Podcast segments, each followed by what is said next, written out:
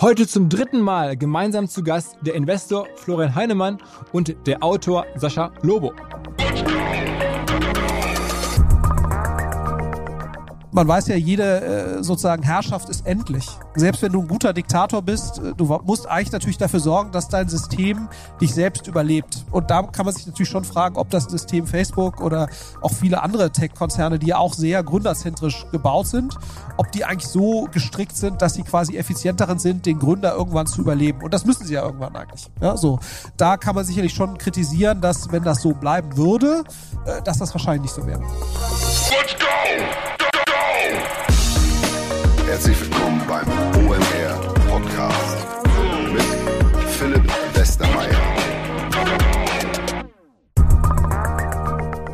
Wir haben einen Teepartner und zwar die Tee-Experten schlechthin. Seit 1852 kümmert sich Messmer, so heißt die Firma, um Tee und wird dabei aktuell zu einer digitalen Firma. Es gibt einen neuen Online-Shop. Dort gibt es über 100 verschiedene Teesorten im Angebot und auch inhaltlich revolutionieren die sich. Es gibt immer wieder neue innovative Artikel. Cold Tea, Cold Tea Sparkling, Sorten wie Miami Vibes, also Himbeere und Zitrone, italienische Limone.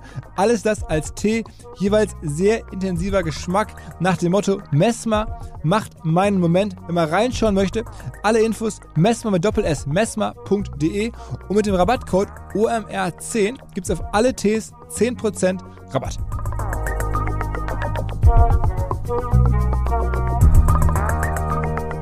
Lasst uns noch kurz über Molly reden. Molly ist kein Mensch und auch kein Schaf oder generell kein Tier, sondern ein digitales Weltklasse-Unternehmen aus Holland.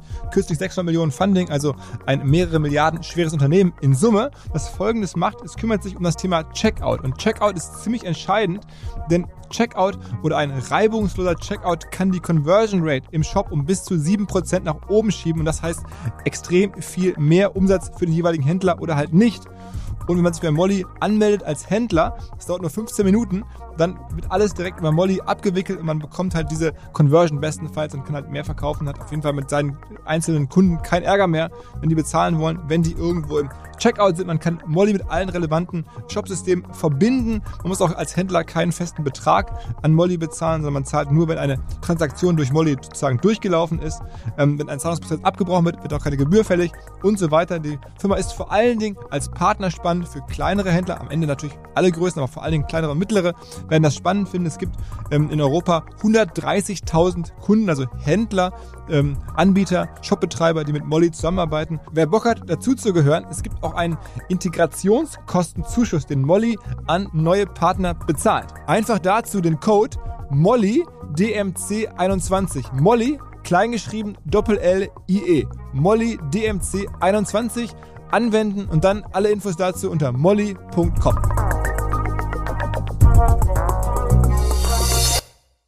Wer OMR einigermaßen verfolgt, der kennt die Konstellation. Zum dritten Mal gemeinsam hier im Podcast. Auf der einen Seite die Business-Perspektive von Florian Heinemann als Unternehmer, Gründer. Auf der anderen Seite die eher politische, gesellschaftliche Perspektive eines ja, Autoren, vielleicht Journalisten, nämlich Sascha Lobo, auch Unternehmer übrigens. Am Ende geht es mir auch gar nicht um politische Standpunkte, sondern es geht darum, dass sie beide auf dasselbe Thema gucken, nämlich unsere Digitalbranche, aber mit etwas anderen Augen vielleicht. Das hat in den letzten Folgen jedes Mal extrem gut geklappt. Der Sascha war auch schon mal alleine hier zu Gast. Der Florian war, glaube ich, schon mittlerweile acht, neun Mal über all die Jahre alleine hier zu Gast. Ich schätze die beiden sehr. Ich glaube, sie gehören in ihren Bereichen zu den besten, die es überhaupt gibt auf der ja, analytischen, beobachtenden Seite, Autorenseite, Sascha Lobo und auf der Investorenseite Flo Heinemann. Und deswegen freue ich mich natürlich, wenn die beiden aufeinandertreffen und hier im Podcast die großen Fragen unserer Zeit oder unserer Branche diskutieren. Aktuell natürlich die Resultate der Wahl und die Konsequenzen aus der Wahl für unsere digitale Welt, aber halt auch die ganzen Themen rund um Facebook, einiges andere. Das kommt jetzt gleich. Wir haben uns nämlich letzte Woche getroffen und zwar auf der Project A Knowledge Konferenz. Man muss dazu wissen, Project A, das ist der Fonds, den der Florian Heinemann gemeinsam mit seinen Partnern gegründet hat und einmal im Jahr machen sie da eine Knowledge-Konferenz und das war jetzt wieder soweit und Sascha und ich waren zu Gast und der Flo war natürlich auch da und am Ende saßen wir auf einer Bühne und einige haben vor Ort zugeguckt und einige im Netz und das ist dabei entstanden. Direkt rein ins Gespräch, in den Podcast mit Flo Heinemann und Sascha Lobo. Sascha, bist du mit dem Wahlausgang zufrieden? Die Bewertung zufrieden im politischen Kontext habe ich gegen 2009 komplett gestrichen. Ich bewerte ganz viel, was in der Politik passiert, jetzt einfach nur noch nach dem, was finde ich am wenigsten scheiße.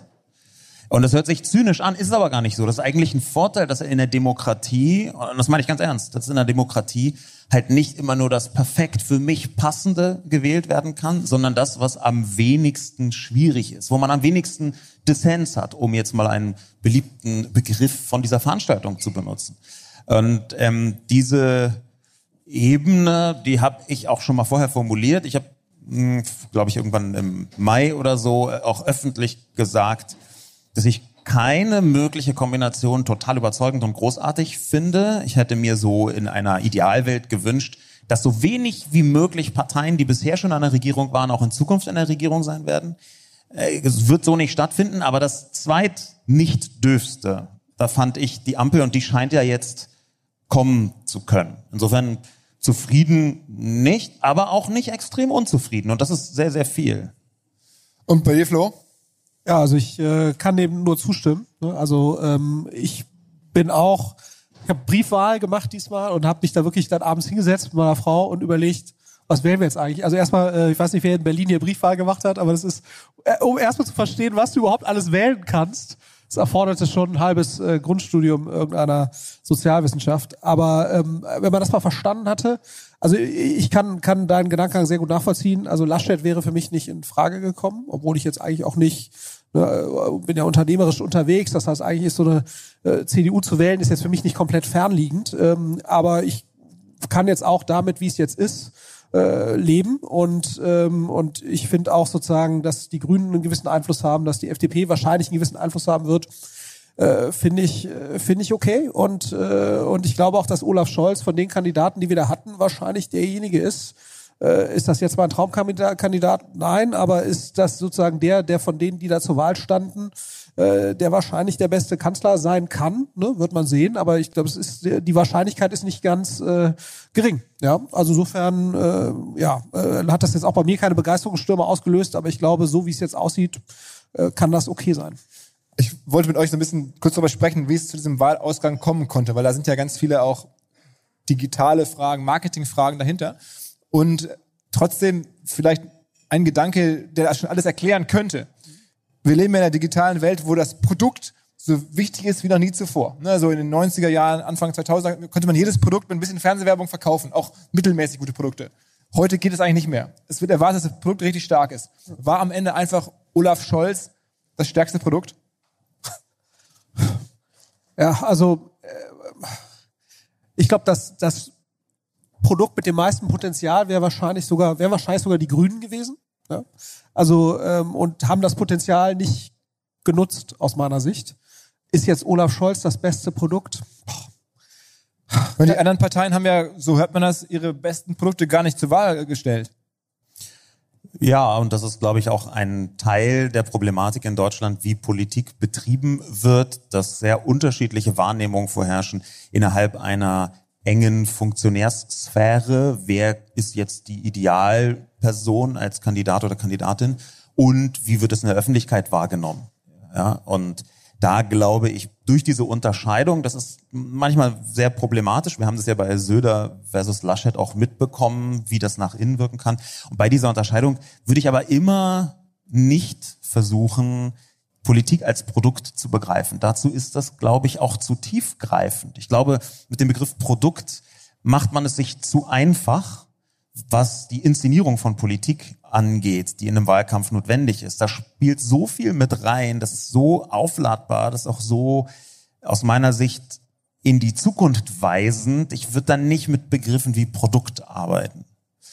Glaubt ihr, dass äh, auch Social Media, nehmen wir mal so diese Videos von Rezo zum Beispiel, die ja explizit gegen die CDU waren, ähm, oder auch die Tatsache, dass halt irgendwie FDP und Lindner deutlich mehr Social Media Reichweiten haben als die anderen, dass das mittlerweile auch eine größere Rolle zum ersten Mal in Deutschland gespielt hat, dass halt solche Effekte, also wirklich originäre Digital Marketing oder, Netzeffekte, ähm, dann auf einmal das Ergebnis mit stark beeinflusst haben? Das kann sein, das möchte ich nicht völlig ausschließen. Ähm, und es wäre natürlich total also gut, jetzt für zum Beispiel für mich, wie ich sagen würde, ich sage ja seit 34 Jahren, wow, soziale Medien, wow, krass, dass das einen Einfluss hätte. Ich glaube aber, faktisch ist es näher an der Wahrheit, wenn man sagen würde, das ist eher ein Symptom. Ich glaube, das, was der CDU dieses Mal, der Union dieses Mal am meisten geschadet hat, war die Union. Und ich glaube, dass die Struktur der Politik in Deutschland ein Update gebrauchen kann und dass vor allem Armin Laschet dafür abgestraft worden ist, wie die Wahrnehmung von Politik nicht nur während der Pandemie, man kann mal ein paar junge Leute fragen, wie die sich so gefühlt haben im Bildungskontext in der Schule, in der Universität zur Pandemie, die haben komplett die äh, den Glauben an den Staat verloren teilweise. Ja, ich mich mit denen unterhalten oder nicht mit denen, nicht allen. Okay, aber mit ein paar unterhalten und da ist es wirklich eine Enttäuschung, eine tiefe Enttäuschung, die stattgefunden hat. Ich glaube, dass soziale Medien durchaus natürlich eine Rolle gespielt haben. Zum Beispiel ist relativ gut nachvollziehbar, wie dieses katastrophale Lachen von Laschet sich über Twitter verbreitet hat und dann in die traditionellen Medien gekommen ist. Und das hat, hat ihm, glaube ich, wirklich massiv geschadet. Ich glaube aber, dass ganz viel von dem, was wir so wahrnehmen, als dass es ein Einfluss, eigentlich ein Symptom davon ist, wie groß die Müdigkeit speziell mit der Union, aber eigentlich auch mit der großen Koalition war. Flo, du als jemand, der Marketing macht für normale Produkte, das ist ja deine Kernkompetenz. Wie siehst du das? Ja, also ich, ich glaube, du hast schon, hast schon recht, Sascha, dass Politik ist natürlich tiefgreifend, aber trotzdem, oder tiefgreifender ist das, was wir so sonst vermarkten, ne, üblicherweise. Ähm, trotzdem muss man sich natürlich sozusagen der, der Methodiken und der, der Ansätze bedienen, derer wir uns auch bedienen. Ähm, und äh, ich, ich glaube schon, dass sozusagen ein besseres Storytelling und ein runderes Darstellen von dem politischen Personal, was man hat. Das hätte man schon sicherlich anders darstellen können, besser darstellen können, als das, als das der Fall war. Und, und ich glaube schon, dass die Parteien sich schwer tun, ne, weil es ja auch eine sehr dezentrale Geschichte ist, weil ja sehr viel des Wahlkampfes läuft ja nicht nur auf Basis der Spitzenkandidaten, sondern läuft ja auf Basis der einzelnen Bundestagskandidaten, die dann eben in äh, diversen hundert Wahlkreisen äh, kandidieren. Und dass es natürlich wahnsinnig schwer ist, dort ein gewisses Professionalitätslevel äh, reinzubringen. Und ich glaube, da ne, das ist ja anders als in den USA, wo das ja deutlich zugeschnittener ist auf die, auf die beiden Kandidaten äh, oder äh, die dann eigentlich eine Chance haben, Präsident zu werden. Und das ist bei uns natürlich schon anders. Und, äh, und ich glaube sozusagen dieses, äh, was, was du aber angesprochen hast, Sascha, und ich glaube, das ist äh, schon nochmal ein sehr relevanter Punkt. Die Enttäuschung über unsere Handlung oder mangelnde Handlungsfähigkeit, ähm, die überlagert schon, das würde ich auch so sehen, sehr viel, viel anderes. Ne? Und ich glaube, jeder, der hier äh, Kinder hat oder jeder, der gesehen hat, wie sozusagen wir jetzt auf diese Pandemie reagieren und dachte, ja, das ist jetzt alles wirklich schlimm mit Corona, aber was ist eigentlich, wenn mal wirklich was Schlimmes passiert? Ne? Also sozusagen, äh, äh wenn, wenn der Klimawandel sich jetzt nochmal weiter fortsetzt. Also wir sind als Staat, hat man schon den Eindruck, nicht besonders handlungsfähig. Und das äh, ist sicherlich äh, ein sehr stark überlagernder Effekt. Äh, da würde ich dir, würde ich dir recht geben, Sascha. Ja. Vielleicht muss man auch noch mal ganz genau auf die politische Müdigkeit gucken, wenn man jetzt die jüngere Generation fokussieren möchte. Da gab es ja einige Leute, die überrascht waren, dass bei Erstwählenden die FDP so gut abgeschnitten hat und dann die Grünen, die waren fast gleich auf, FDP ein bisschen vorne. Ich glaube, das hatten nur Leute überrascht, die das letzte Mal 1997 mit jungen Leuten gesprochen haben. Ähm, denn zum einen ist diese, die, die, dieser, dieses Misstrauen in die große Koalition, die quasi als Äquivalent zum Staat wahrgenommen wird, also so, so ein Staat, staatliches Lenkungskomitee, das war schon sehr groß einerseits. Und andererseits ist halt, wenn man sich die Themen anschaut, in den letzten 16 Jahren, die 62 Regierung Merkel, die wir jetzt hatten, ähm, wahnsinnig wenig passiert in exakt den Bereichen, denen junge Menschen gegenüber am meisten äh, Relevanz äh, entgegenbringen. Also wenn man junge Leute fragt, und das ist ganz oft passiert, dann kommt immer wieder, ist auch ganz leicht, kann man sogar raten, ganz leicht nachvollziehbar. Was ist wichtig? Klima, Digitalisierung und im weiteren so Sinn soziale Gerechtigkeit. Da fällt sowas rein wie äh, bezahlbare Mieten zum Beispiel. Und diese drei Themen sind ausgerechnet Themen, in denen jetzt speziell die letzten Regierungen Merkel wahnsinnig wenig gemacht zu haben scheinen. Wo vergleichsweise aus Sicht dieser jungen Menschen vergleichsweise wenig passiert ist. Das würden die jetzt selber total bestreiten. Dann würde die CDU sagen, nein, wir waren also ziemlich weit vorne. Und die SPD würde sagen, nein, wir haben echt richtig dran gearbeitet. Aber faktisch nach dem Gefühl der Jugendlichen, die so gewählt haben, ist da massiv versagt worden. Im Digitalisierungskontext wissen wir alle, wie tiefgreifend dieses Versagen regierungsseitig war. lass mal jetzt das Thema Digitalisierung rausgreifen. Ähm, was würdet ihr euch denn da jetzt wünschen oder erwarten? Ähm, ich meine, ihr kennt ja zum Teil auch die Protagonisten, die jetzt da demnächst eine Rolle spielen. Das ist ja unsere Generation auf einmal, die da sitzt, nicht mehr die Generation Merkel, die man nicht so kannte. Ich glaube, alle, die da jetzt eine Rolle spielen, habt ihr schon mal getroffen. Ähm, was müssen, also Digitalministerium jetzt dringend aufsetzen? So eine, äh, sag mal ein paar Sachen, die du dir wünschst. Ja, ich glaube, ich glaube, ein wesentliches Learning ja auch aus dem Startup-Kontext ist, ähm, es ist sehr, sehr schwer, ein hohes Level an Exzellenz zu erreichen, wenn man sehr dezentral agiert. Ne? Also ich glaube, äh, man muss eben schon sehen, dass Digitalisierung aus meiner Sicht ganz klar die Grenzen des Föderalismus aufzeigt, ne? ähm, weil wenn man sich anschaut, wie funktionieren sehr gute Tech-Konzerne oder sehr erfolgreiche Tech-Konzerne, das sind alles sehr zentralistische Veranstaltungen, weil du sozusagen wenige Leute hast, die halt vorgeben, wie gewisse Systeme, Infrastrukturen und so weiter auszusehen haben, damit sie eben leistungsfähig sind und vernünftig funktionieren. Und, und ich, wir sehen es im Thema Bildung und, und so weiter. Ich, ich verstehe den Grundgedanken des Föderalismus, das ist mir, ist mir klar und ich verstehe auch, warum das positive Seiten hat, aber ich glaube, äh, wir, wir sind in so einer Sackgasse äh, mit, mit, äh, dem, mit, mit dem Föderalismus jetzt in Bezug auf Digitalisierung, äh, in Bezug auf Bildung, äh, dass es wahrscheinlich nur gehen wird, wenn man jetzt zentralere Elemente äh, letztendlich mit, mit reinbringt in das Ganze,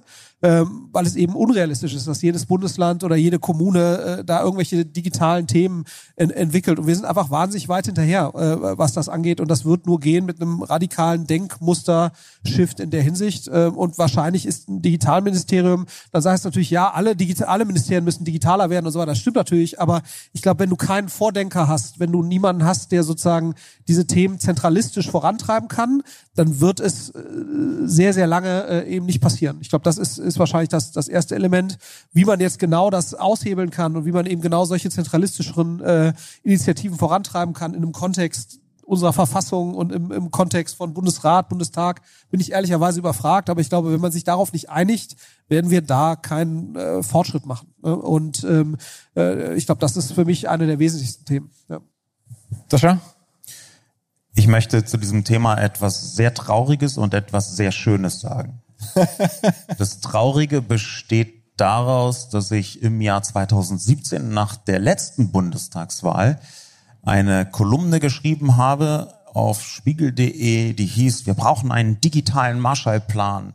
Zehn Punkte, die wir sofort angehen müssen. Und es wird niemanden wundern in diesem Raum und dort draußen an den Empfangsgeräten, wenn ich sage, ich hätte die Kolumne exakt so, mit den gleichen Worten, nach der Bundestagswahl 2021 wieder schreiben können. Es wäre nichts falsch, nichts überholt gewesen, obwohl das ganz spezifisch auf die Situation damals bezogen war. Das heißt übersetzt, wir hatten vier Jahre Stillstand und die sind ziemlich gut sich anfügend an die zwölf Jahre Stillstand davor. Ich empfinde das wirklich im Digitalisierungskontext als 16 Jahre Stillstand und als für eine totale Katastrophe.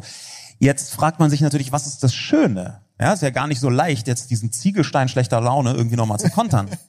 Und das Schöne ist, dass ich in diesen Gesprächen mit jüngeren Menschen tatsächlich festgestellt habe, dass das nicht nur meine Empfindung ist, sondern dass sich das durch viele Köpfe und Herzen zieht.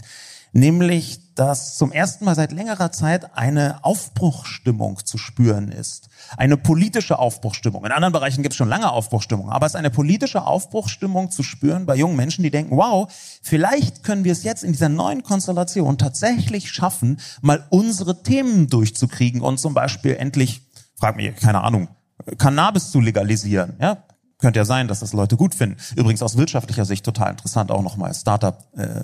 Aber ich glaube schon, dass dieses Schöne, nämlich die Möglichkeit eines echten Aufbruchs und nicht nur so eines Wegverwalten der Gegenwart, dass dieser echte Aufbruch, dass der tatsächlich begeisternd werden kann. Da hoffe ich sehr stark, dass sich das gerade von den drei Jugendorganisationen der Parteien aus dann bis in die Regierung hineinziehen kann. Aber mach das mal an, jetzt gerade für den Digitalbereich, ähm, Themen fest. Also wo siehst du das, wir haben ja gerade Ministerium angesprochen, dass es vielleicht geben könnte, oder wenn man dich äh, seit Jahren verfolgt, dann ist ja neben dem Irokesen ein zweites Markenzeichen von dir fast dein Verlangen nach Breitbandausbau.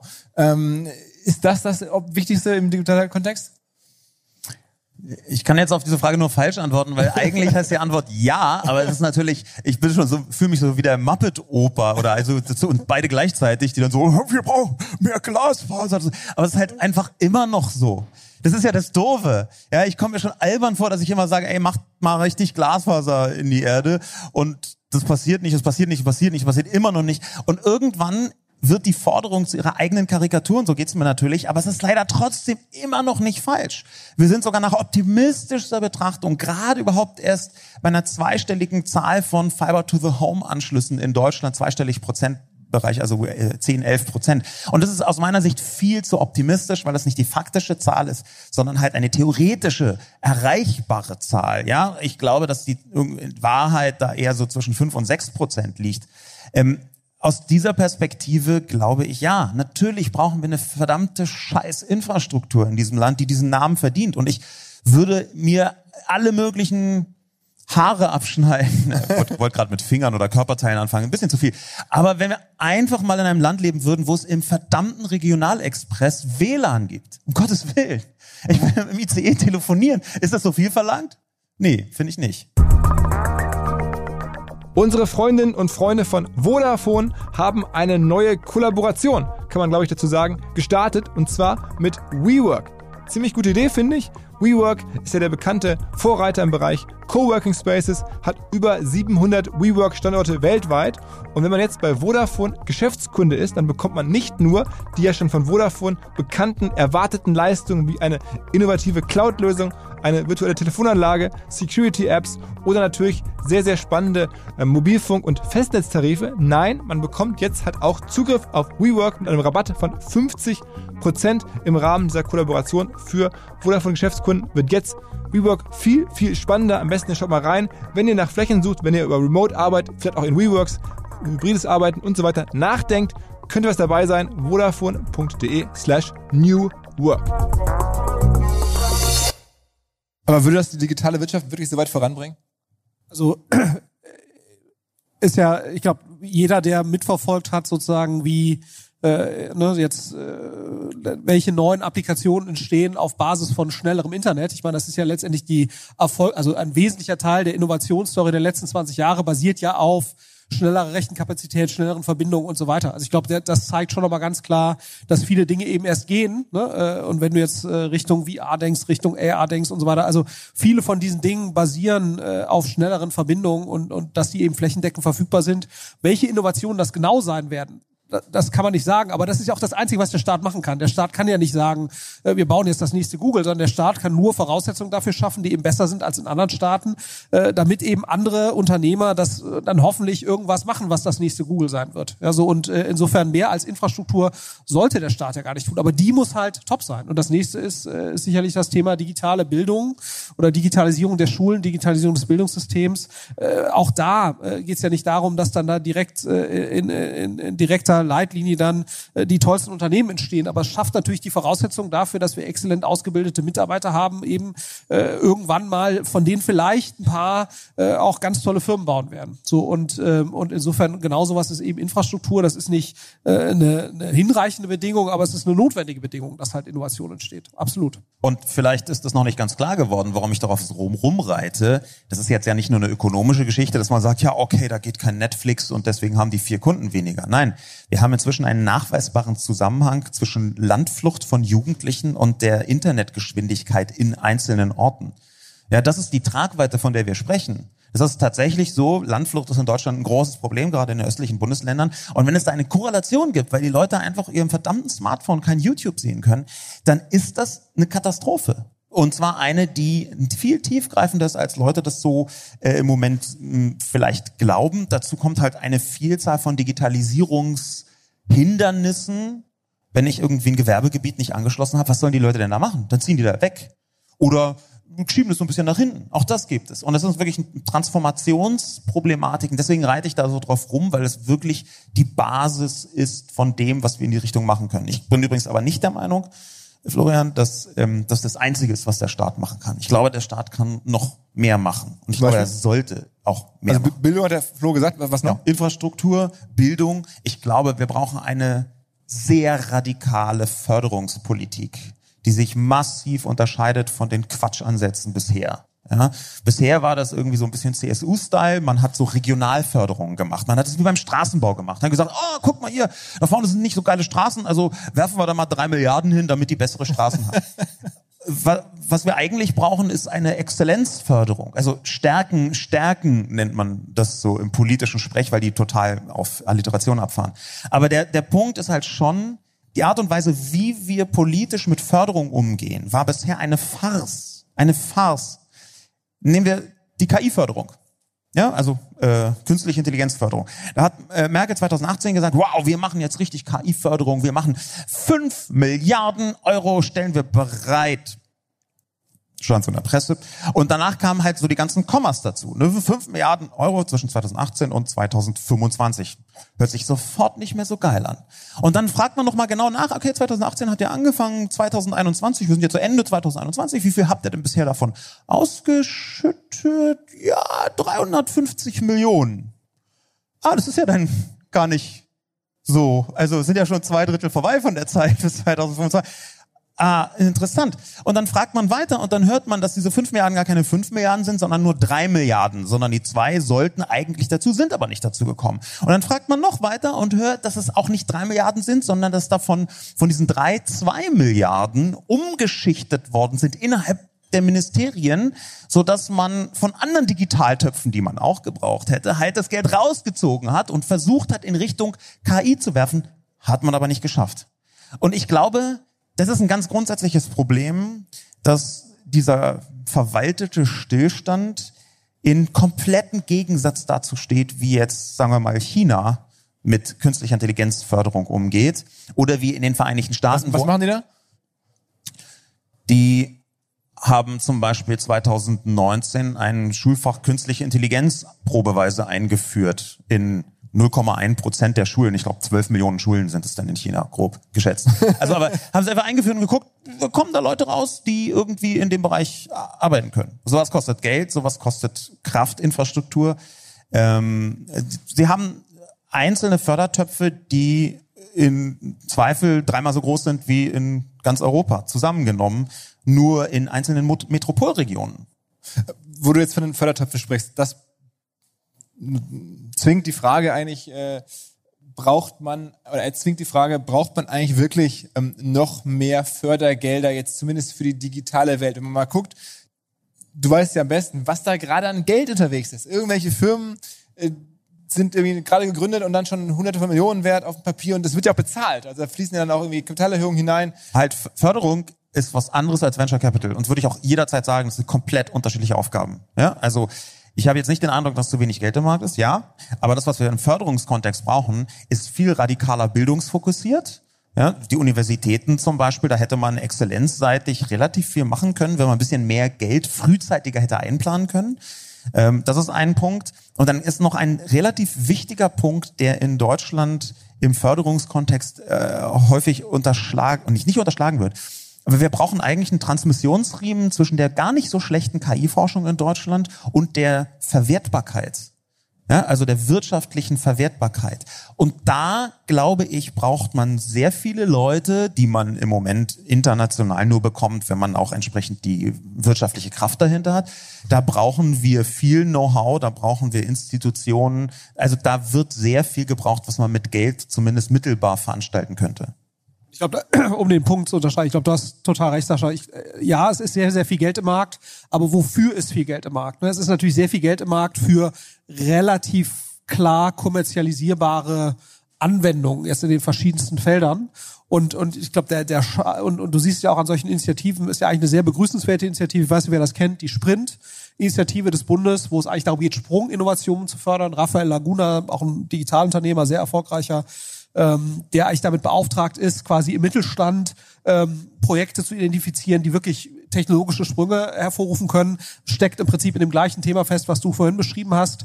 Ähm, äh, und das ist ja auch eine Förderung, ne, wo es im Prinzip darum geht, äh, du guckst, äh, wo sind im Mittelstand technologische Basiselemente vorhanden, die, wenn man sie entsprechend fördern würde und mit entsprechend viel Geld äh, ausstatten würde, die dann wirklich Sprünge auslösen könnten. Und das fällt denen wahnsinnig schwer, weil das muss man eben sagen, ne, die Grenzen von Venture Capital sind halt einfach äh, äh, relativ eng. Grundlagenforschung äh, oder Themen, wie die jetzt sehr bildungsnah sind, die können wir kommerziell nicht abbilden, weil wir halt gewisse Renditen erwirtschaften müssen, die im Bereich 15, 16, 20 Prozent plus sind. Das heißt, wir müssen Dinge äh, finanzieren, die relativ nah an der Kommerzialisierung sind. Ne? So und und ich glaube, äh, da kann man auch kriegen wir auch teilweise den Vorwurf, auch teilweise nicht zu Unrecht, wir werden zu unkreativ und würden uns zu wenig auf so mal äh, richtige Innovationen einlassen. Ähm, äh, äh, das das stimmt natürlich ein Stück weit, aber das ist halt Geschäftsmodell inhärent. Ne? Und das ist genau die Lücke, die eben die Förderung eigentlich füllen müsste. Und da möchte ich das nochmal feintunen, weil wir natürlich eine andere Struktur haben, gerade was so universitäre äh, Forschung angeht, äh, hier als in den Vereinigten Staaten. Es gibt eine Schätzung, dass inzwischen in den Vereinigten Staaten 90 Prozent der universitären KI-Forschung in direkter Zusammenarbeit mit den großen Tech-Konzernen passiert. Das hat man festgemacht an den Papern. Da schaut man sich an, was für Paper werden veröffentlicht von den Forschenden und dann schaut man, ob da irgendwo Danke, Danke Google steht. So ein bisschen. Ich vereinfache nur ganz wenig. Ähm, in Deutschland ist dieser Transfer zwischen Universität und großen Unternehmen äh, auch immer vorhanden. Schon ist auch eine Stärke von Deutschland. Gibt auch relativ viele Institutionen wie Fraunhofer oder so, die da so ein bisschen Achse äh, spielen können. Aber und das ist, glaube ich, relativ wichtig. Auch das ist halt immer ziemlich radikal nicht transformativ gedacht, sondern problemlösungsgedacht. Und diese transformative Forschung, die für KI absolut elementar ist, die muss eigentlich vom Staat mithilfe von Förderung herbeigeprügelt werden. Ich stelle mir vor, dass Olaf Scholz dann mit so einer Reitgerte die Mittelständler in die Universitäten prügelt und die dürfen erst rauskommen, wenn sie ein KI-enabledes Geschäftsmodell für die Zukunft sich ausgedacht und in Ansätzen auch schon in ihren Unternehmen implementiert haben. So wäre mein Idealszenario. Ist wahrscheinlich sehr realistisch. Ist total realistisch. So, wir sprechen jetzt ja sehr viel über Digitalisierung und Politik und die wahrscheinlich politischste Digitalplattform der Welt ist ja gerade Facebook, kann man, glaube ich, so sagen. Und da gab es jetzt relativ viel News in den letzten Tagen. Da wollte ich mit euch ein bisschen drüber sprechen. Erstens ähm, waren die dann mal sieben, acht Stunden down. Und das Zweite ist, es gibt diese Whistleblowerin, die jetzt wieder neue Themen nach draußen getragen hat, wie ähm, sozial schädlich sich offensichtlich wissentlich Facebook verhält. Hat dich das überrascht, Sascha? Ähm, nein, nicht wirklich, hat aber auch, glaube ich, fast niemanden in der Intensität jetzt so überrascht, wo man dachte, um Gottes Willen, Facebook löscht gar nicht so viel Hassrede, wie sie behauptet haben, ist jetzt völlig unüberraschend. Aber was ich interessant fand, ist, dass wenn man so ein bisschen da drunter geschaut hat, dann hatten sowohl dieser Ausfall von Facebook, wie auch das, was rausgekommen ist bei der Senatsanhörung bzw. Kongressanhörung, äh, ähnliche Hintergründe. Denn dieser Ausfall, der war, der basierte auf einem kleinen technischen Irrtum, der dann gigantische Auswirkungen hatte. Aber die haben sich quasi aus ihrer eigenen Infrastruktur ausgesperrt. Und der Grund, warum sie nicht sofort wieder das rückgängig machen konnten, war, weil sie eine komplette Monokultur aufgezogen haben bei Facebook. Sie kommunizieren über die eigenen Instrumente, Sie arbeiten mit eigenen Netzwerken und Subnetzwerken. Sie arbeiten fast ausschließlich mit eigenen Plattformen. Und sie haben sogar, und das fand ich mit am lustigsten, äh, ich weiß nicht, ob es äh, nur ein Gerücht ist, ich würde dem aber schon Glauben schenken, sie haben sogar eine Facebook-Schnittstelle für die Smart Card, mit der man die Tür zum Serverraum öffnet, gehabt. Das heißt, es ist einfach komplett alles ausgefallen. Nicht nur der Server, sondern auch die Möglichkeit, die Leute, die den Server neu konfiguriert haben, überhaupt mal die das kann natürlich nicht immer eine Person, die Macht zu geben, digital, das wieder neu aufzusetzen. Die mussten erst Leute einfliegen, die die Macht hatten, vor Ort physisch diese Server, in die Server reinzukommen, weil sie halt nicht sicher über die eigenen Kanäle kommunizieren konnten und eigentlich noch nicht mal den Serverraum aufmachen konnten. Und das passiert halt, wenn jemand so präzise die Kontrolle hat, wie Mark Zuckerberg das hat. Das ist ein, ein, total ungewöhnlich aus meiner Sicht, dass eine einzelne Person derart tief kontrollieren kann, was da geschieht. Das passiert aber eben auch, wenn durch diese Kontrollfixierung man anfängt, eine Monokultur zu haben. Quasi das Gegenteil von Föderalismus. Und das ist ein, dieser Ausfall ist aus meiner Sicht die Folge der Monokultur. Und das andere, was da rausgekommen ist, ist halt auch aus meiner Sicht die Folge einer Monokultur, weil alles besser für Kritik geeignet ist als Monokultur. Monokultur bedeutet, dass man aufhört, kritische Stimmen so ernst zu nehmen, wie man sie ernst nehmen sollte. Und da folgt dann eben, das hat die Whistleblowerin zumindest so gesagt, dass Facebook behauptet, 90 bis 95 Prozent der Hassrede zu löschen, dass es in Wahrheit alle wissen, dass es höchstens drei bis vier Prozent sind. Ja, und solche Absurditäten, die sind in einer solchen Monokultur, glaube ich, viel einfacher, als wenn das ein bisschen diverser auch vom gedanklichen Modell aufgestellt ist. Wie schaust du drauf, Flo? Ich meine, interessant ist ja schon auch aus Business-Sicht, der Market Cap oder Börsenkurs hat ja nur marginal gelitten unter diesen beiden krassen. 10 Prozent ist nicht so marginal, würde ich sagen, aber gut. Ja, genau. Das ist, glaube ich, äh, fast so viel wie der Börsenkurs, äh, Börsenkapitalisierung von SAP. Ne? Also der weg war auf einmal. Der weg war auf einmal. Ähm, aber insofern, das ist schon natürlich eine Menge. Aber klar, man kann, kann sich jetzt äh, wundert sich schon, dass es nur so wenig ist. Ja, ich, ich glaube, es ist. äh, Du hast so ein Für und Wider. Ne? Ich meine, das eine ist natürlich äh, du hast ja den, den dominanten Shareholder Mark Zuckerberg, den im Prinzip da auch niemand absetzen kann, ne, was ja recht ungewöhnlich ist. Also normalerweise bei aktiennotierten oder börsennotierten Gesellschaften ist ja so, es gibt irgendwie so eine Art Aufsichtsrat und die kann natürlich auch dann sagen, wenn einer äh, fundamental Dinge falsch macht, dann kann man den auch abberufen. Das ist natürlich, wenn du äh, in den USA ist es ja nicht unüblich, dass die Tech, die großen Tech-Founder äh, bei IPO äh, unterschiedliche Shareklassen schaffen, die dafür sorgen, dass sie letztendlich mehr oder weniger weiterhin machen können, was sie wollen. Ne? Also die quasi zu ihren Shareholdern sagen, liebe Shareholder, ihr könnt weiter hier wirtschaftlich mitpartizipieren, aber zu sagen, habt ihr echt nichts. Ne? So, das ist ja sozusagen äh, bei Design äh, eine, eine Eigenschaft des amerikanischen Kapitalmarkts, wo man sich jetzt drüber streiten kann, ne? wie schlau das jetzt mittelfristig ist äh, weil das natürlich genau so eine Monokultur fördert. Ne? Es ist natürlich wahnsinnig effizient, ne? weil es letztendlich eine Diktatur ist, die halt natürlich sehr, sehr gut funktioniert, solange der Diktator gute Entscheidungen trifft. Ähm, und äh, da muss man sich natürlich schon fragen, hat das gewisse Grenzen und, und äh, äh, ne, Jeff Bezos ist wahrscheinlich äh, ähnlich, ne, so wo du auch sagst, der hat, kann sehr stark eben kontrollieren, was da passiert. Und das hat riesen Vorteile, es sind riesen Werte geschaffen worden für Leute, die daran partizipiert haben. Und das ist jetzt eben die Kehrseite äh, der Medaille. Ähm, und äh, die Frage ist eben sozusagen, kann so ein Wert generiert werden, ohne so ein letztendlich zugrunde liegendes diktatorisches Modell. Ne? Kann ich jetzt auch nicht beantworten, aber das ist ja eigentlich, deswegen darf man jetzt aber auch nicht sagen, oh, das ist ja alles ganz schlimm, ne, wie das jetzt ist. Äh, dass, dass die Diktatur Mark Zuckerberg hat natürlich auch wahnsinnig viel Wert geschaffen in den letzten äh, zehn Jahren. So und, äh, äh, und und insofern ist jetzt die Frage, hätte man das auch anders mit more, mehr Checks and Balances, hätte man auch so einen Wert erreicht. Das kann ja keiner von uns sagen. Ne? Insofern, und das ist letztendlich eben die Abwägung, die man, die man treffen muss. Aber dass man wahrscheinlich schon äh, ab einem gewissen Punkt als Unternehmen äh, auch, und, und ich glaube, da bricht's dann spätestens. Man muss natürlich schon überlegen, äh, man weiß ja, jede äh, sozusagen Herrschaft ist endlich. Ja, also jeder äh, sozusagen, selbst wenn du ein guter Diktator bist, äh, du musst eigentlich natürlich dafür sorgen, dass dein System dich selbst überlebt. Und da kann man sich natürlich schon fragen, ob das Design, ob das äh, System Facebook oder auch viele andere Tech-Konzerne, die ja auch sehr gründerzentrisch gebaut sind, ob die eigentlich so gestrickt sind, dass sie quasi effizienteren sind, den Gründer irgendwann zu überleben. Und das müssen sie ja irgendwann eigentlich. Ja, so. Ähm, und, äh, und, und da kann man sicherlich schon kritisieren, dass wenn das so bleiben würde, äh, dass das wahrscheinlich nicht so wäre. Rein trotzdem nochmal so als, als Unternehmer gefragt, die acht Stunden Ausfall, die waren schon überraschend, oder? Also ja, du denkst natürlich, da sitzen die schlauesten Leute und und und wie kann, kann das sein? Da sitzen die schlauesten Leute. Wie Also kann- ich, ich, ja. ohne Zweifel sitzen da die schlauesten Leute, aber auch die schlauesten Leute schaffen es im Zweifel nicht anzukommen gegen eine solche starre Erstarrung durch Monokultur, wo man alles auf eine Karte setzt und die fällt halt manchmal runter. Ja, und das, das ist halt aus meiner Sicht auch ein, eine Erkenntnis, die man daraus ziehen kann. Das System Mark Zuckerberg ist ein extrem effizientes, extrem kluges System. Das ist übrigens gar nicht zufällig so, ne? sondern das ist auch durch Schmerzen gelernt worden, durch die ganze äh, Firma. Ähm, dieses System stößt ab und zu an Grenzen. Ich glaube trotzdem übrigens, dass äh, Zuckerberg klug und clever und smart genug ist, um genau diese Analyse, die wir jetzt so ein bisschen hemdsärmlich gemacht haben, in der Tiefe viel präziser und viel genauer machen zu können und daraus zu lernen. Da bin ich 100%ig sicher, weil ähm, wenn es eine Eigenschaft gibt, und ich habe die schon oft und harsch und heftig kritisiert, würde ich auch immer wieder tun, weil ganz viele schlimme Sachen auch gemacht hat. Aber wenn er etwas kann, dann ist das sich eine Lernfähigkeit bewahren.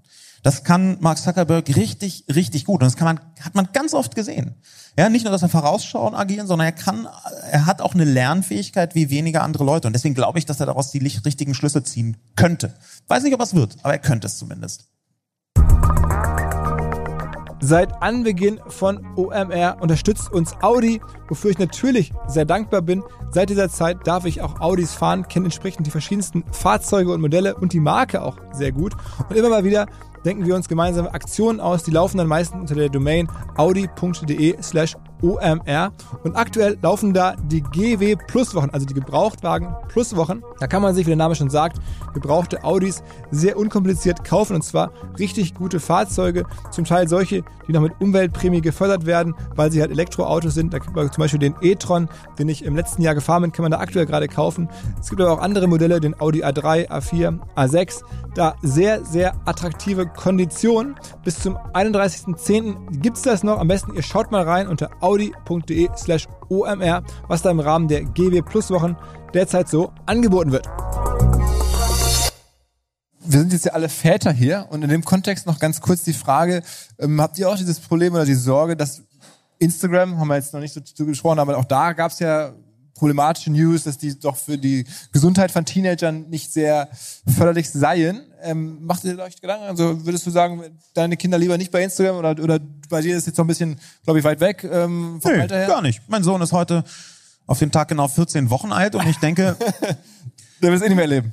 Bitte? Nein, nein, nein, nein, es ist halt, also, natürlich hat er einen Instagram-Account. Also ich meine, er kann ihn noch nicht selber so gut bedienen, aber es ist ja vollkommen klar, man muss äh, junge Menschen, da kann man nicht früh genug ranführen in die digitale Sphäre. Aber das würdest du auch so dann so unterstützen. Also du würdest schon deine Kinder dann lieber mit der Methode ganz früh ranführen, als davon wegzuhalten. Na, aber auf jeden Fall. Ich möchte jetzt anderen Eltern, das sage ich da explizit dazu, nicht sagen, wie sie ihre Kinder erziehen sollen oder nicht. Aber wenn ich mir sowohl die Studienlage anschaue, wie auch dieses komische Ding namens Realität, dann ist fast immer der größte Schaden bei den Leuten entstanden, die am wenigsten wissen. Das heißt, die Vulnerabilität von Kindern ist direkt proportional zu ihrer Ahnungslosigkeit. Und natürlich gibt es noch ganz viele andere Subdiskussionen da drum. Aber dann schaue ich mir Zahlen an, wie, das ist für die Vereinigten Staaten, das ist schon fünf Jahre alt, die Zahl finde ich immer noch eindrucksvoll, dass der Erstkontakt von Kindern mit Hardcore-Pornografie im Internet im Durchschnitt bei neun Jahren liegt. Und dann schaue ich mir an, okay, jetzt können sich die Eltern einbilden, es sei ja natürlich bei meinem Kind genau gerade nicht so. Oder sie können überlegen, wie gehe ich denn damit um, dass mein Kind definitiv Dinge, die nicht für es bestimmt sind, vorher sehen und spüren wird. Und dann schaue ich mir an, was sind, und das ist eine katastrophale Entwicklung, was ist eine Gemeinsamkeit von vielen Opfern von Cybergrooming. Ja? Dann sehe ich, das ist in den meisten Fällen so, dass da nicht ein tieferes Vertrauensverhältnis zu den Eltern in der digitalen Sphäre aufgebaut worden ist und die deswegen mit Sachen, die ihnen schon vor komisch vorkommen, nicht zu ihren Eltern gehen konnten. Und da sehe ich einen Ansatzpunkt. Ich möchte jetzt nicht so eine Täter-Opfer-Umkehr machen, ne? um Gottes Willen. Die Eltern sind nicht daran schuld, dass es da, äh, schlimme Menschen gibt, vollkommen klar. Aber wenn man Kinder darauf vorbereiten möchte, was alles Schlimmes passieren kann, dann kann das nur aus einer Position des Wissens heraus passieren. Das ist meine Haltung. Und ich glaube, dass man diese Position des Wissens nicht früh genug versuchen kann, langsam, aber sicher an die Kinder heranzuführen. Ja, vielleicht, also erstmal, ja, sehe ich, sehe ich genauso. Also ich glaube, äh, sozusagen dieses komplette Fernhalten ist unrealistisch. Ne? Also auch Kinder wollen teilhaben. Ne? Also es gibt Klassenchats in den fünften, sechsten Klassen. Das ist halt die Realität. Teilweise in den vierten Klassen, wenn du da Kinder ausschließt, das äh, bringt, glaube ich, nichts. Ich glaube, der, der, wie, du, wie Sascha sagt, es geht drum, eben die in die Lage zu versetzen, einen halbwegs bewussten Umgang damit zu, äh, zu bewerkstelligen. Und das andere Thema ist, glaube ich, dass man eben erkennt, äh, ein Handy oder, oder was auch immer ist, äh, welches Gerät auch immer es ist, ist nicht nur ein Konsumgerät, sondern ist eben auch ein kreatives äh, Device, womit ich auch Dinge tun kann. Ne? Das heißt, womit ich in der Lage bin, Content zu erschaffen und so weiter. Also und und äh, ich glaube, wenn man das vermittelt, äh, dann ist das schon okay. Ne? Und ähm, was wir versuchen zumindest ist, wir versuchen halt alternative Angebote zu schaffen durch Sport und so weiter, die dazu führen, dass die Kinder freiwillig, nicht durch Verbot, sondern freiwillig eben nicht 90 Prozent der Zeit mit, mit digitalen Geräten verbringen. Aber eben, ich glaube, wenn du das verbietest und, und fernhältst, ähm, dann tritt genau dieser dieser educated Umgang, den du angesprochen hast, Sascha, der wird nicht wird nicht entstehen ähm, äh, und und und führt auch genau noch dazu, dass eben quasi Dinge dann geheimlich passieren und eben nicht äh, mit den Eltern ausgetauscht werden. Aber es ist es ist ein täglicher Kampf, da den richtigen Weg zu finden. Um ich freue mich ehrlich gesagt auch, dass ich kluge Ratschläge geben kann, bevor ich diesen täglichen Kampf äh, kämpfen muss. Das ist nur nebenbei. Aber es gibt noch einen zweiten Punkt, der mich strukturell stört, der auch im Kinder- und Erwachsenen- und Erziehungskontext ähm, sehr gut beobachtet werden kann, hier speziell in Deutschland. Nämlich, das ist die ständige negative Perspektive. Ja, wir reden davon, was ist denn die Gefahr, wenn Kinder mit digitalen, was kann denn alles passieren, wie schlimm ist es denn? Ich würde es einfach umdrehen. Ich würde versuchen, natürlich gibt es Gefahren, ich möchte dich nicht leugnen, ich möchte die Kinder darauf vorbereiten. Aber was ist denn das Positive? Ich würde einfach zum Beispiel sagen, TikTok ist das neue Lego. Ja, also, und natürlich hat Lego auch Gefahren. Ich weiß, jeder, der schon mal im Dunkeln auf so einen Stein draufgetreten ist und so, habe ich auch, aber Trotzdem sehe ich diese unfassbare digitale Kreativität, die gerade sehr, sehr junge Menschen zu entfachen in der Lage sind. Und dann sehe ich, da ist etwas drin, von dem ich ein unglaubliches Zukunftspotenzial annehmen würde. Was sind denn die positiven Sachen? Die positiven Sachen sind, dass wir im Vernetzten lernen, gerade bei jungen Menschen, du hast das im Klassenchat äh, angesprochen, unglaublich viel weiter sind als didaktisch heute das klassische Schulbuch, das seit, glaube ich, 1872 mit einer Doppelseite funktioniert, ja, die jetzt vielleicht mal auf dem iPad stattfindet, aber didaktisch ist das noch sehr, sehr 20. Jahrhundertsartig. Und jetzt haben wir aber didaktisch, also von der Art und Weise, wie man lernt, gerade in solchen sozialen Konstellationen mit Messengern, mit Chats, völlig neue Ansätze, wie gemeinsam zusammen Bildung stattfindet. Das sind doch unfassbar positive Dinge. Und die würde ich versuchen, wach zu kitzeln, zu stärken, ohne jetzt gleich zu sagen, alles egal, natürlich gibt es schlimme Sachen, würde ich nie verschweigen. Lass uns noch zum Schluss ein großes Thema anschneiden, was auch relevant ist oder irgendwie immer kommt, wenn es um Digital und Politik und so geht. Und das ist China. Du hast ja gerade schon so ein bisschen die KI-Förderung in China gelobt und dir hierher gewünscht. Meine Beobachtung ist, es gibt ganz viele Entwicklungen in China, die jetzt hier rüberkommen. Und zwar so dieser Wunsch, eine Super-App zu bauen, dann halt TikTok, was ja auch irgendwas Chinesisches ist. Ähm, dann auf einmal kommen auch in China Marken raus. Also es war ja jahrelang so, dass man dachte irgendwie, China kann alles machen, aber Marken bauen können die da eigentlich nicht. Das geht nur in freien Gesellschaften und so. Jetzt auf einmal gibt es halt spannende Firmen, die oder auch Mar oder Brands aus, aus China. Ähm, ist das so, wo du auch sagst, da ändert sich gerade was? Wir importieren uns jetzt wirklich die ganz großen Sachen alle aus China? Also man muss ja schon sehen, ne, dass viele der Entwicklungen, wie auch sich in Facebook versucht weiterzuentwickeln, letztendlich Dinge sind, wie sie in China vorher äh, sozusagen praktiziert werden konnten. Natürlich auch, weil ein viel größerer Grad an digital, also sozusagen an, an Rückständigkeit vorher vorlag, der dann äh, sozusagen von den Digitalfirmen in China äh, ganzheitlich übersprungen werden konnte. Und deswegen hatten die natürlich eine ganz andere Absprungbasis. Also zum Beispiel beim, beim Shopping ist ja so ein Ding, ne? wenn du natürlich irgendwie pro 200, 300 Einwohner wie in den USA ein äh, Point of Sale offline hast, ist natürlich der Druck, online zu shoppen, äh, viel geringer, ne, weil einfach die Offline-Infrastruktur eigentlich sehr, sehr gut war. In China war das eben nicht so. Und deswegen ist der Anteil von Online-Shopping viel größer und in viel, vielen anderen Bereichen auch. Ähm, also insofern, das ist, äh, sehe ich ganz klar, so Live-Shopping wird sicherlich eine Sache sein, wo seit Jahren ja gesagt wird, eigentlich müsste das jetzt mal stärker kommen. Also so eine Art QVC on Steroids. Haben wir ja das Gefühl, das kommt, ne? Alle reden. Absolut. Das ist gerade immer mehr so durchsprechen, ne? Glaube glaub ich, glaube ich schon. Und, ähm, äh, und insofern äh, bricht auch das Thema Regulierung dann durch. Auch das ist ja sozusagen jetzt ein neues chinesisches Geheimnis, hart zu regulieren offensichtlich. Auch das kommt ja. das auch demnächst hierher? Da, äh, und das zeigt ja genau sozusagen das, was ich vorhin versucht habe anzusprechen. Ne? Also was ja in China jetzt passiert ist, dass die die Zeit, die ein Gamer pro Tag spielen kann, wurde einfach hart reguliert, weil man einfach gemerkt hat, ab einem gewissen Zeitpunkt, wenn Leute halt mehr als so und so viele Stunden spielen, ich weiß nicht genau, wo die Grenze ist, dann, äh, dann sorgt das einfach für schlechte gesundheitliche, mentale etc. Effekte, also reguliert man das. Ne? Also kann man sich jetzt drüber streiten, widerspricht natürlich so ein bisschen unserem, unserem Find Geist. Ich, ehrlich gesagt nicht, dass man sich drüber streiten kann. Ja, ja genau. Und, und, aber es widerspricht natürlich so unserem Geist. Ne? Also wir, wir in der westlichen Welt sagen ja, wir wollen die Freiheit haben, uns selbst zu schaden. Ne? Das ist ja so. Ähm, und, äh, und da muss ich sagen, das zeigt eigentlich so ein bisschen die Handlungsfähigkeit oder die, die, die Vorteile von so einem chinesischen System. Ne? Also das, äh, wie gesagt, es entspricht nicht unserer freiheitlichen Welt, aber sich gewisse oder unserem freiheitlichen Weltbild, aber sich gewisse Elemente einer stärkeren Regulierung, wenn man einfach klar sieht, sechs Stunden Spielen am Tag, das ist einfach scheiße. Ne? So, äh, dann, dann reguliert man das halt. Da, da kann ich jetzt auch in der Tat nicht so Schlechtes dran sehen. Ich total. Also ich würde damit anfangen, dass China eine Diktatur ist. Und da gibt es einfach überhaupt gar keinen Vertun. Ja, das ist eine katastrophale Diktatur. Wir haben da, was die Uiguren angeht, eine Verfolgung, die äh, also jeder Beschreibung spottet gegenwärtig. Millionen Menschen im Arbeitslager ist das, was wir zumindest an Überschriften da wahrnehmen können. Das das ist eine Diktatur, die ist menschenrechtsfeindlich in ganz vielen Bereichen. Die fängt immer stärker an, kriegerische Handlungen entweder anzudrohen oder vorzubereiten. Im Taiwan-Kontext weiß man das nicht.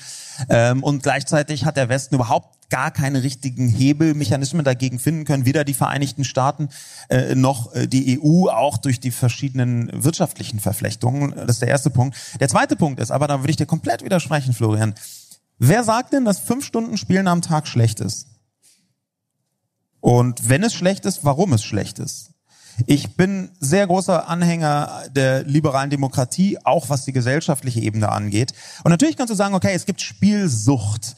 Und dann würde ich antworten, ja, aber das, auch das kann ein Symptom sein. Und dann so zu tun, als sei das nicht da, das halte ich für komplett falsch. Ich kann dem nicht nur nichts Positives ab, an, äh, abgewinnen, sondern ich glaube sogar, das ist ein Mittel, um die Gesellschaft zugrunde zu richten. Und ich glaube, dass es kein Zufall ist, dass wir in China jetzt so eine Explosion der digitalen Instrumente haben, die Menschen kontrollieren sollen und das auch bis in die Tiefe tun, weil das eben auch immer notwendiger wird. Die erhöhen schon den Druck.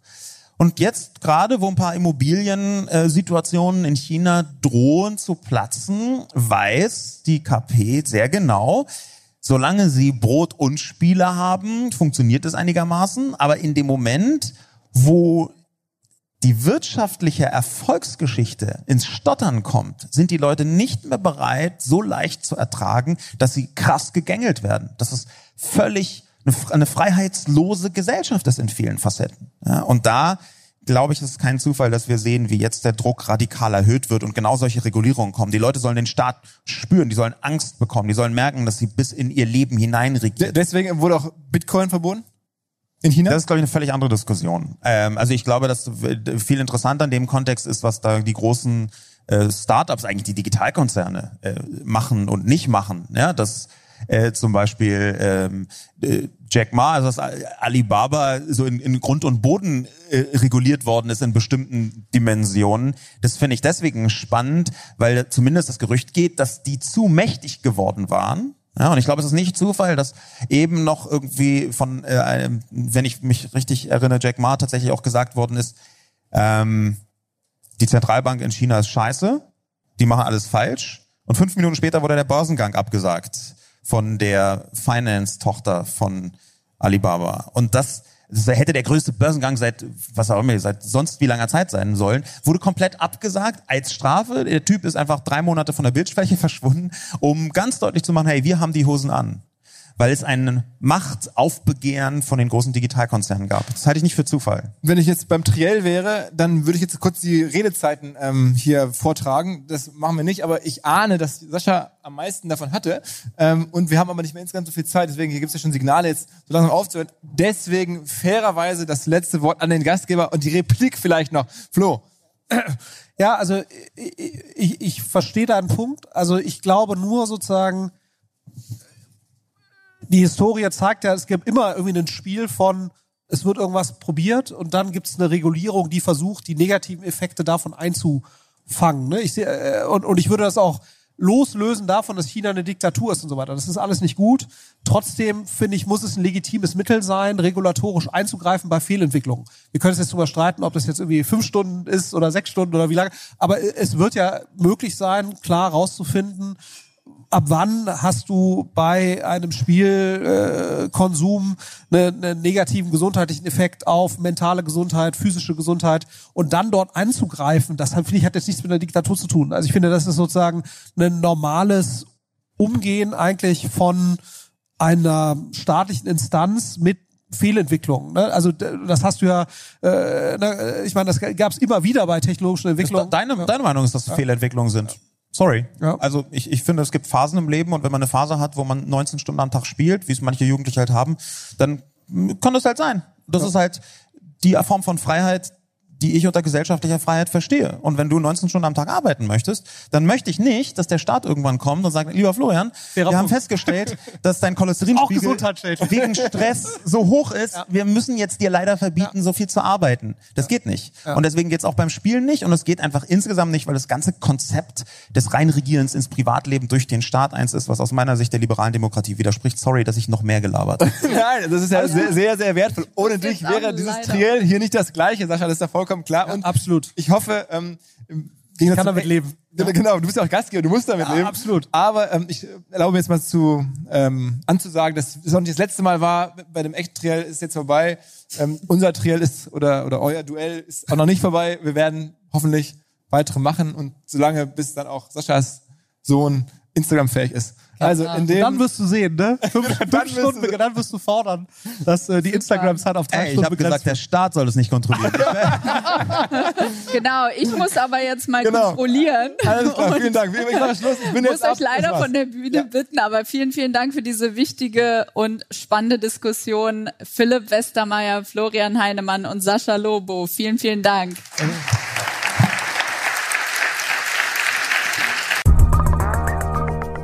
Zum Schluss mal wieder ein Hinweis auf die Hamburg Media School.